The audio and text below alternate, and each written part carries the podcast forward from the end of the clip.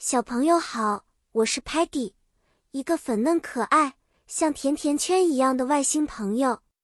我爱探索新事物，也热衷于美味的甜品。今天我很兴奋的要跟大家分享围巾编织的故事哦。这个故事的主题是关于如何用手工编织围巾，并且学习有关编织和围巾的英语单词。在冰冷的冬天。没有什么比一条温暖的 scarf 围巾更能给我们带来舒适的感觉了。编织围巾不仅可以给我们带来 warmth 温暖，也是一种表达 love 爱的方式。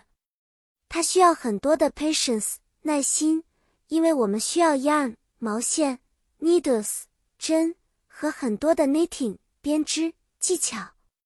当我们穿上自己编织的围巾时，那就像是抱着自己的 craft 手艺取暖一样。就拿我们的朋友 Stocky 来说，虽然他有时候会显得有点 picky 挑剔，但他非常喜欢我为他精心编织的围巾。我用了 soft 柔软的毛线，挑选了他最喜欢的 blue 蓝色，然后通过 knit 编织和 pearl 倒纹的方法慢慢成型。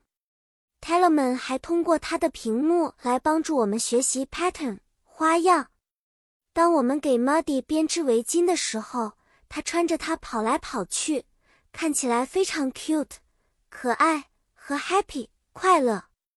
虽然他有时候像个 silly 傻家伙，但我们都非常 cherish 珍视和他在一起的时光。故事结束了。小朋友们是不是也想要一条自己的围巾了呢？下次我们可以一起学习更多的英语单词，然后用我们的手和心一针一线的编织出属于自己的温暖。